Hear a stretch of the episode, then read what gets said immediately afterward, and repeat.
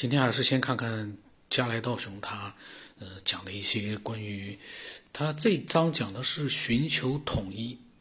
那么他说啊，历史上科学的发展是不连贯的。比如说牛顿的伟大贡献是用他的引力理论计算行星的运动，而海森堡和薛定谔的工作有很大不同。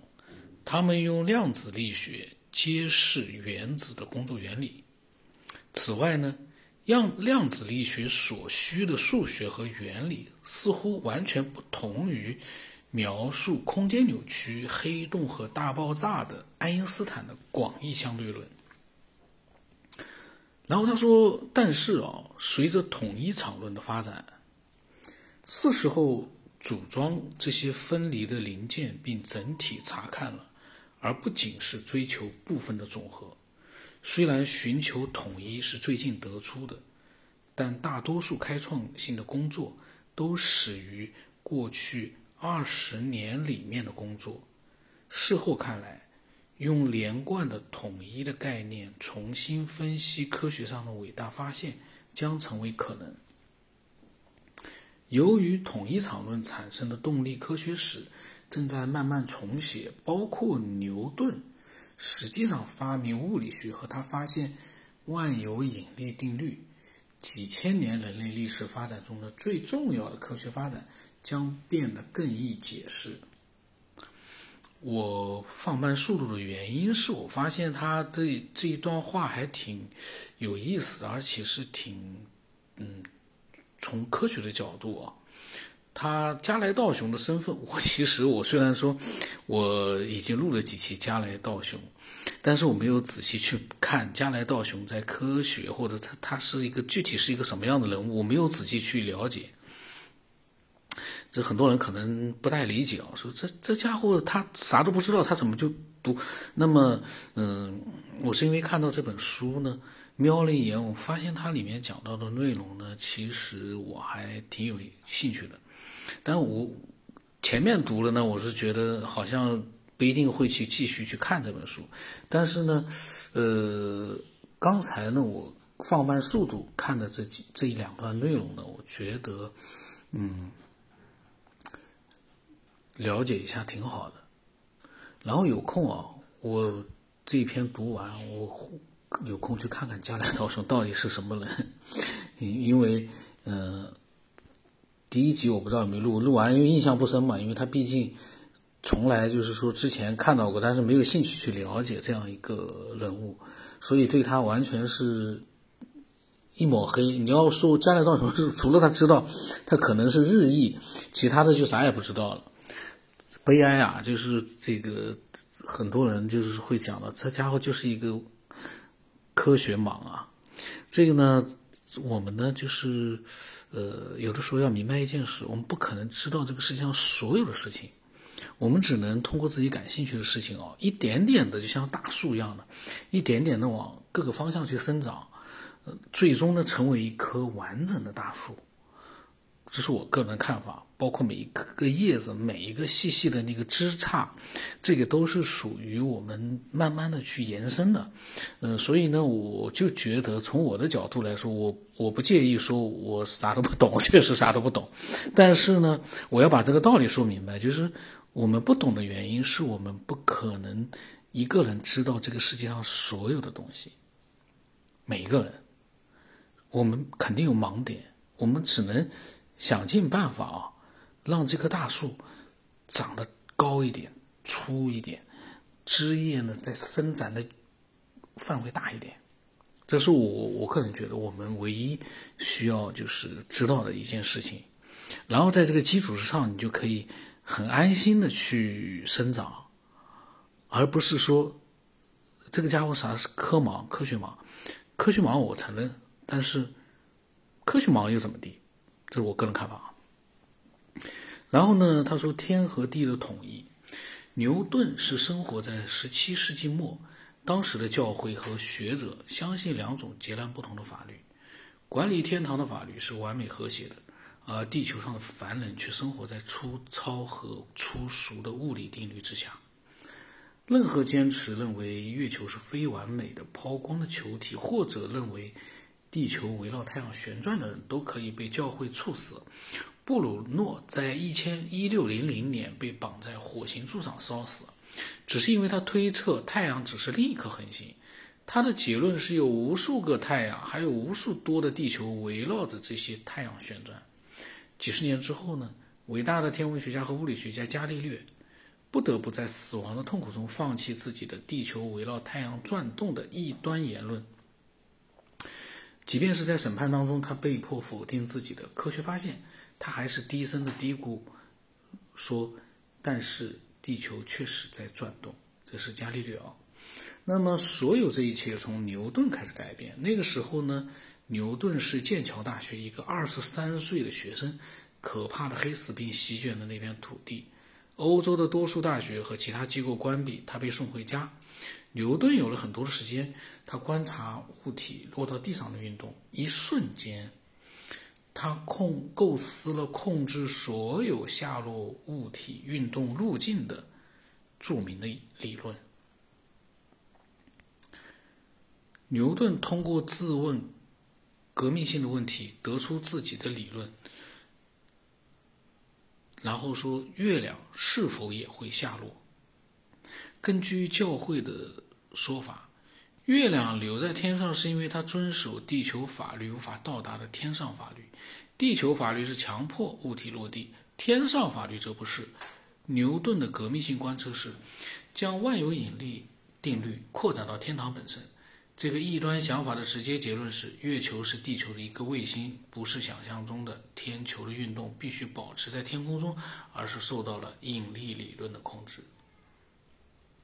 牛顿在想，也许月亮是不断下落的，与石块落到地球上受着同样的定律支配，只是因为地球的下降曲率抵消了月亮的下降运动，所以月亮不会撞向地球。在他的代表作《原理》中。牛顿写下了控制卫星绕地球运行和地球和卫星围绕太阳运行的定律。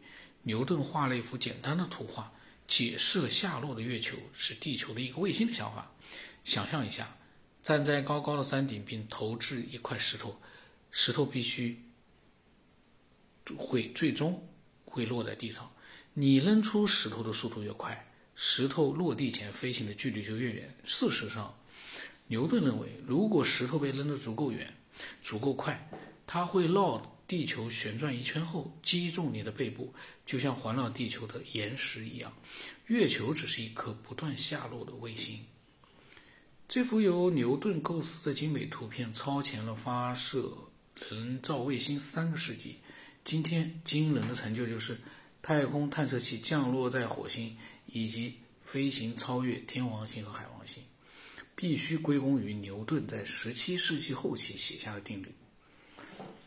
哎呀，牛顿是真的是蛮伟大哦！十七世纪的时候就已经把一直到现在都还有用的这样的一个定律啊，把它给研究出来了。这个人的大脑太超前了。这个时候我想到一件事，当时的。嗯，那个普遍的社会上的一个对宇宙的认知，对地球、月球的认知，会不会嗯，很多人会觉得牛顿就是在痴人说梦呢？当然，他的定律呢，很多人当时可能也并不是很懂。嗯，这这更加说明了他的一个伟大呀，蛮牛啊。那么。他说，在一系列迅速且深入的研究中，牛顿发现自己的方程原则上允许他粗略地估算地球到月球的距离以及地球到太阳的距离。当教会仍在教导大家地球静止在天上时，牛顿计算了太阳系的基本尺寸。回想起来，他说，我们可以认为牛顿发现的引力定律是科学史上的第一个统一，统一了天与地的法则。在地球上任何两个物体之间起作用的重力，也将人类的命运和星星联系起来。在牛顿的发现之后，整个太阳系的运动几乎能够得到完全准确的计算。此外，牛顿认为地球上的岩石能够绕地球运行而不需要天体。他能用图形的方式说明自己理论的基本原则。有趣的是，所有的科学领域的重大突突破，尤其是显示力统一的突破，都能用图形的方式显示。尽管数学或者是呃，或许是晦涩难懂且单调乏味，但统一的本质总能非常简单的用图形的方式表示。加莱道雄其实他这个文章我感兴趣，原因是他因为他在做一个科学普及。我们其实，在上学的时候，这些我们可能都学到过很多关于牛顿的各方面的一些知识，我们都有。那么，呃，但是呢，你当时你你发现没有，我们好像是被动的，并不是说有特别强烈的自学的欲望去看那些东西。但现在呢，当然也不一样，那些呢都是数字啊，一些原理。现在呢，我们就像当看故事一样的，我们去了解整个的一个科学发展。这是对我来讲，我觉得，嗯，这样的东西有兴趣了解，并且了解了之后，能思考更多的一些这个世界有关的东西。我们不一定说非要去研究，呃，像科学家一样研究具体的数据啊，具体的一些东西，做实验之类的。我们可以。用我们的大脑，人的大脑是干嘛的？人的大脑就是用来想问题的。反正没事的时候，你你想什么，你就不能去想点这个呢？就我个人看法啊，无聊，我为什么现在一直，呃，会还在录，而且还有。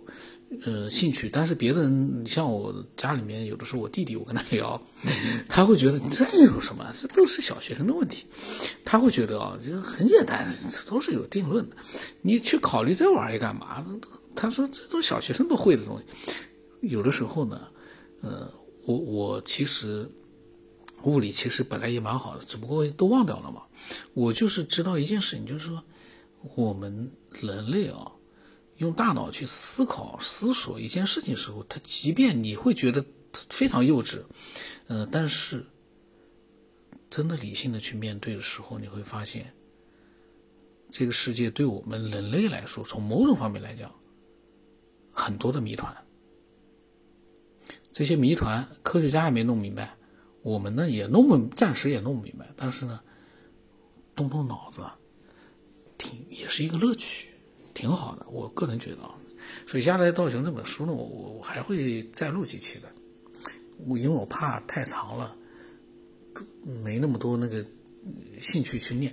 呃，像那个叫《地球编年史》，录了一百零七集，感觉吧挺漫长的，但是呢，嗯，能把它读完，我觉得也挺有意思的。它的下面一部那个。是讲月亮的，我还在想我什么时候有空看看，但是呢，太多的一些神话什么的，我就不太有兴趣。像加来道雄这个呢，直截了当的就讲科学里面的一些东西，我倒觉得蛮蛮有兴趣的。